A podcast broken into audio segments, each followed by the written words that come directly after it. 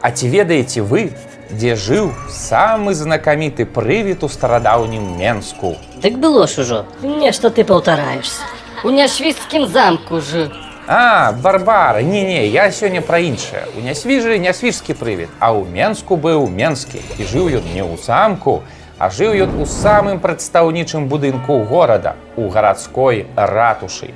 І імя ягонае ведалі раней усе гараджане. Звалі яго Михаил Валаткович. Байка пра няўрымслівага шляхціча Валатковіча адна з улюбёных баек мінскіх экскурсаводаў. Бо гэта гісторыя пра шляхецкую вольніцу, закон і несправядлівае пакаранне. Гэта дзіўная, страшная, месцамі смешная, але з сумным фіналам і глыбакадумнымі высновамі гісторыя. Так што запрашаю, пераносімся ў 18 стагоддзя на пошукі гарадскіх прывідаў.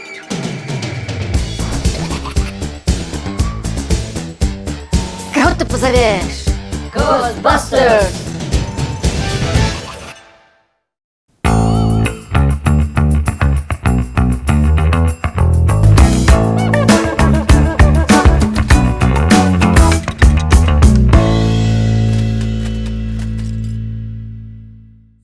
Наш герой Михаил Валаткович нарадзіўся ў 1735 годзе ў родзе заможных і паважаных менскіх шляхцічаў Валатковічаў.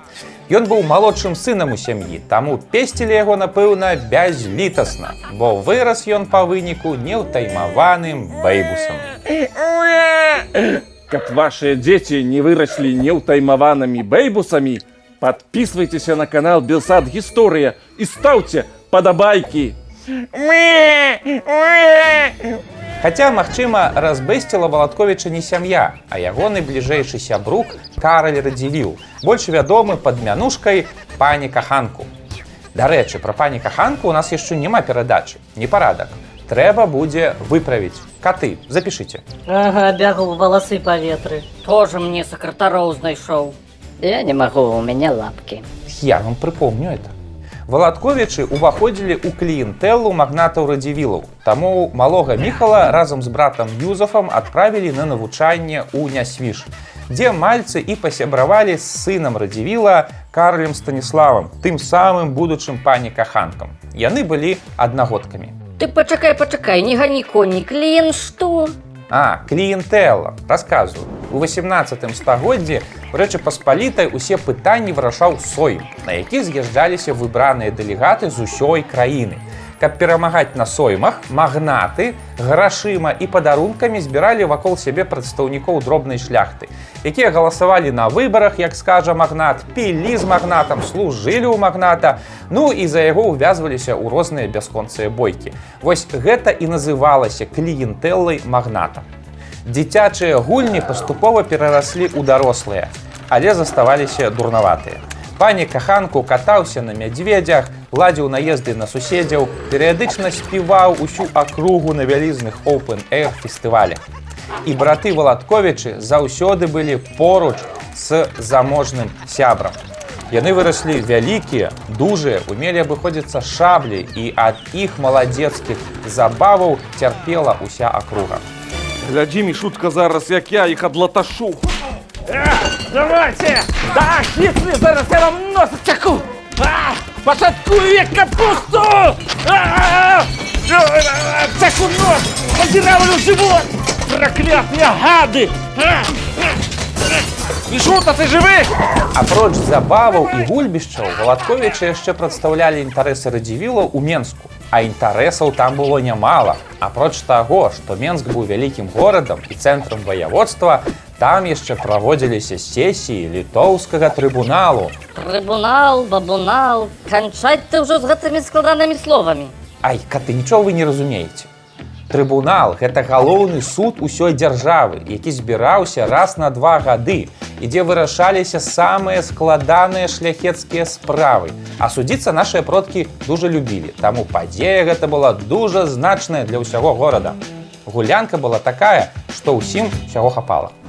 І вось прыязджаюць валатковічы ў Менск, багатыя, дужыя з шаблямі на бакох. І ўсе месцічы на іншы бок вуліцы пераходзяць, калі іх бачаць. Таму што як толькі якое ніякое валатковічы адразу ў бойку кідаюць і ніхто ім нічога не зробіць, яны ж лепшыя сябры радзівілаў. Эй, ты! Ходи сюды! Не ты, а ты, я сказал. Ты поглядел на меня без поваги. Ходи разберемся, давай, давай. Камянига-то не по-шляхецку. Ты что? І хлапцы не бачылі берагоў. Аднойчы у дамініканскім касцёле вельмі аўтарытэтны манах Аблачынскі прамаўляў пранікнёную пропаведь супраць п'янства і разгула. Ну і все разумелі, што прычына гэтай пропаведзі якраз Михаил Валаткович, аматар пагуляць і пабуяніць. Михаил вельмі пакрыўдзіўся. У наступную нядзелю проста пасярэдзіне службы ён прывёў да касцёла цэлы табар цыган з мядзведзямі і ўтварыў такі балаган, што сарваў святое набажэнства. Разлаваны аблачынскі тады прамовіў яму: Прыйдзе і на цябе Божая кара. Аднойчы і ты станеш страшным пасмешышчам. Валатковіч толькі рассмяяўся. А між іншым, гэта былі прарочыя словы. Праблема братоў Валатковічаў не тое, каб унікальная. У сярэдзіне 18 стагоддзя рэч паспалітая ўжо 30 год як не ўдзельнічала ні ў адной вялікай еўрапейскай вайне, калі не лічыць дробных унутраных закалотаў. Дык і што тут ж благога, без вайны ж добра. Ну, для эканомікі добра, а вось агулам для дзяржавы атрымліваецца, што не вельмі. У тыя часы вайна была важнай часткай развіцця дзяржаўных інстытутаў. А ў рэчы паспалітай нават войска свайго нармальнага не было. Вось маладыя дзецюкі, выхаваныя ў ваяўнічым сармацкім духу і не ведалі, куды сябе падзець. І ладзілі крывавыя забавы проста на вуліцах гарадоў. Сармацкі дух? Гэта яшчэ што? А сарматызм... А зрэшты, давайте спытаем у шаноўных нашых тэлегледачоў. Ці ведаеце вы, што такое сарматызм? Напішыце, калі ласка, у каментарах. Забавы Валатковічаў маглі працягвацца бясконца. Але гісторыя вырашыла зладзіць невялікі павучальны урок на прыкладзе двух гэтых братоў. Сюжэт разгортваўся такім чынам. Старэйшы брат Юзаф Валатковіч вырашыў неяк купіць у свайго старога суседа Яцыніча невялікі фальварак на мяжы. Але той паглядзеў, паглядзеў і чамусьці адмовіў. Юзафу гэта вельмі не спадабалася, не прывык ён адступаць. Таму ён пачаў патрошкі шкодзіць свайму старому суседу. То там напаскудзіць, то там нешта папсуе. Яцыніч у пэўны момант не вытрымаў і вырашыў адказаць дрэннаму суседу у стылі 18 стагоддзя. У стылі 18 стагоддзя? Як Ну, гэта? Так, так, э, дзіўна і метафарычна. Ён загадаў сваім слугам пакласці пасярэдзіне двара куль саломы і біць гэты куль цапамі. А сам хадзіў вакол і прыгаворваў: Слугі мае, каго б'еце. А тыя і адказвалі. Володкович об'єм, пане. А ён хадзіў вакол і прыгаворваў: Ну то біце добра, можа паразумнее. Зусім стары сапсеў. Ну, сапсеў не сапсеў, але што мог адказаць стары шляхціч самаму сябру радзівілаў.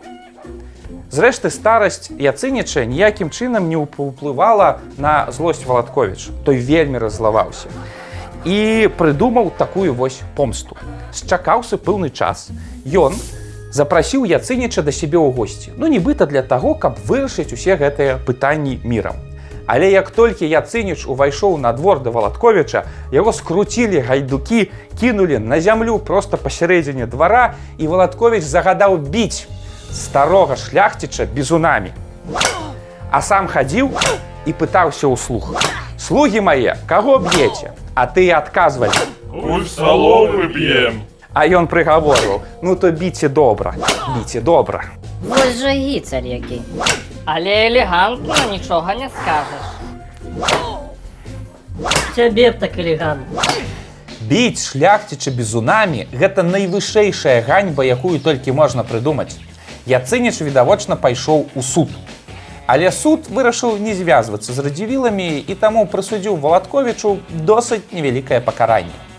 Стары Яцыніш вырашыў не здавацца і падаў скаргу ў найвышэйшы суд вялікага княства літоўскага, які называўся як Ага, подловить нас хотел, шельма. Трибунал. Малайцы, вучыцеся. І вось у 1760 годзе ў мінску распачаўся трыбунал. Валатковічы былі спакойныя, бо Михаил якраз уваходзіў у трыбунальскую камісію ў якасці падскарбе і лічылася, што ён все атрымае пад сваім кантролем. Слухай, Юзик, у мяне ўсё пад кантролем. Бачыш мае боты? Яны поўзаюць для маіх ботаў. І ліжуць іх шурпатымі языкамі. Все будзе чукі-пукі. Але ў 1760 годзе у трыбунале пераважалі прыхільнікі іншай магнацкай фаміліі чартарыйскіх, якія відавочна былі ў канфлікце з радзівіламі, а валатковічаў дык і ўвогуле на дух не пераносілі.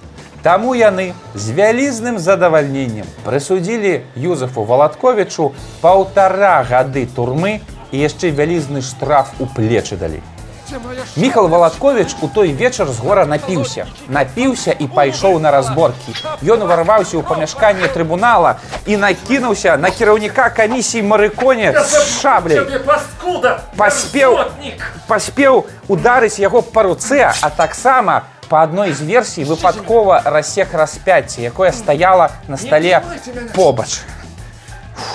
У прынцыпе, п'яныя бойкі нават з прымяненнем халоднай зброі, нават на вышэйшым трыбунале у тыя часы былі, на жаль, досыць звыклай справай. Таму Валатковіча проста забралі шаблю, шаблю! крыху патузалі і выгналі з памяшкання. На вуліцы Валатковіч убачыў раптам пахавальную працэсію з манахамі і музыкамі, якія неслі насілкі з нябожчыкам. П'яны Михаил разагнаў манахаў і загадаў музыкантам несці нябожчыка за ім. Труну Валатковіч прынёс проста ў палац, дзе адбывалася гулянка удзельнікаў трыбунала. Там Михаил яшчэ раз пабуяніў, паганяўся з шабляй за тым жа марыконі, а пасля, не маючы ўжо ніякіх сілаў, паваліўся спаць. Проста дзесьці побач з нябожчыкам, якога прынёс у палац. Наступнай раніцай Валатковіч прачнуўся з хворай галавой і ўзгадаў, што ўчора рабіў нешта не тое. Ён нават пайшоў і папрасіў прабачэння ў марыконі за свае паводзіны. Ну і гэтыя прабачэнні фармальна былі прынятыя. З будуна гэты хлопец агулам быў цалкам неблагім чалавекам. Але тут ужо закруціліся колы таемных інтрыгаў. Прыбраць бліжэйшых памагатых радзівіла аказалася шмат каму выгодна. Выхадкі Валатковіча абмяркоўвалі і ў вільні і нават пры каралеўскім двары. Па выніку менскаму трыбуналу неафіцыйна далі карт-бланш на вырашэнне гэтай справы. І трыбунал прыняў самае нечаканае рашэнне. Выклікаўшы Валатковіча да сябе, трыбунал абвесціў Михаілу смяротны прысуд. Агламошаны Валатковіч паспрабаваў вырвацца з памяшкання ці нават скокнуць з вакна, але яго скруцілі і кінулі ў падзямелле ратушы. Проста каб вы разумелі, у 18 стагоддзі ў рэчы паспалітай так не было прынята. Шляхціч мог засекчы іншага шляхціча, ну, напрыклад, на цёмнай вуліцы. Але так, каб па суду пакараць смяротным прысудам шляхціча за проста п'яную бойку, такога не было. А далей болей. Трыбунал баяўся, што як толькі радзівіл даведаецца пра гэтую сітуацыю, то ён прыскочыць са сваімі войскамі і вызваліць сябрука з турмы. Таму у тую ж ноч 12 лютага 1760 года Палатковіча вывелі на двор і расстралялі. Михаілу было на той момант 25 год. Ачмурэць. Вось гэта паварот. Падзея гэта настолькі ўразіла месцічаў, ды і ўсё вялікае княства, што з'явілася легенда пра прывід пакрыўджанага шляхціча, які ходзіць ноччу па калідорах ратушы, бо перад смерцю не паспеў нават паспавядацца і таму не можа пайсці на той свет. Гісторыя гэтая, апроч відавочнага драматызму падзей, важная вось яшчэ якой высновай. Вялікае княства заўсёды славілася сваім заканадаўствам, і разгалінаванасцю праўных працэдур. Але гэта ніяк не замінала ў 18 стагоддзі валадковічам, як і сотням іншых дзецюкоў рабіць любыя глупствы, праводзіць любыя забавы, абсалютна не звяртаючы ўвагі на наступствы. І гэтыя ж законы ніяк не зашкодзілі вышэйшаму трыбуналу проста з перапуду расстраляць чалавека, які быў вінаваты толькі ў звычайнай п'янай бойцы. Прывід Валаковічын стаўся досыць ясным папярэджаннем усёй сістэме рэчы паспалітай, што рухаецца яна ў 18 стагоддзі кудысьці не туды. Але тая не пачула і праз 30 год сама ператварылася ў прывід.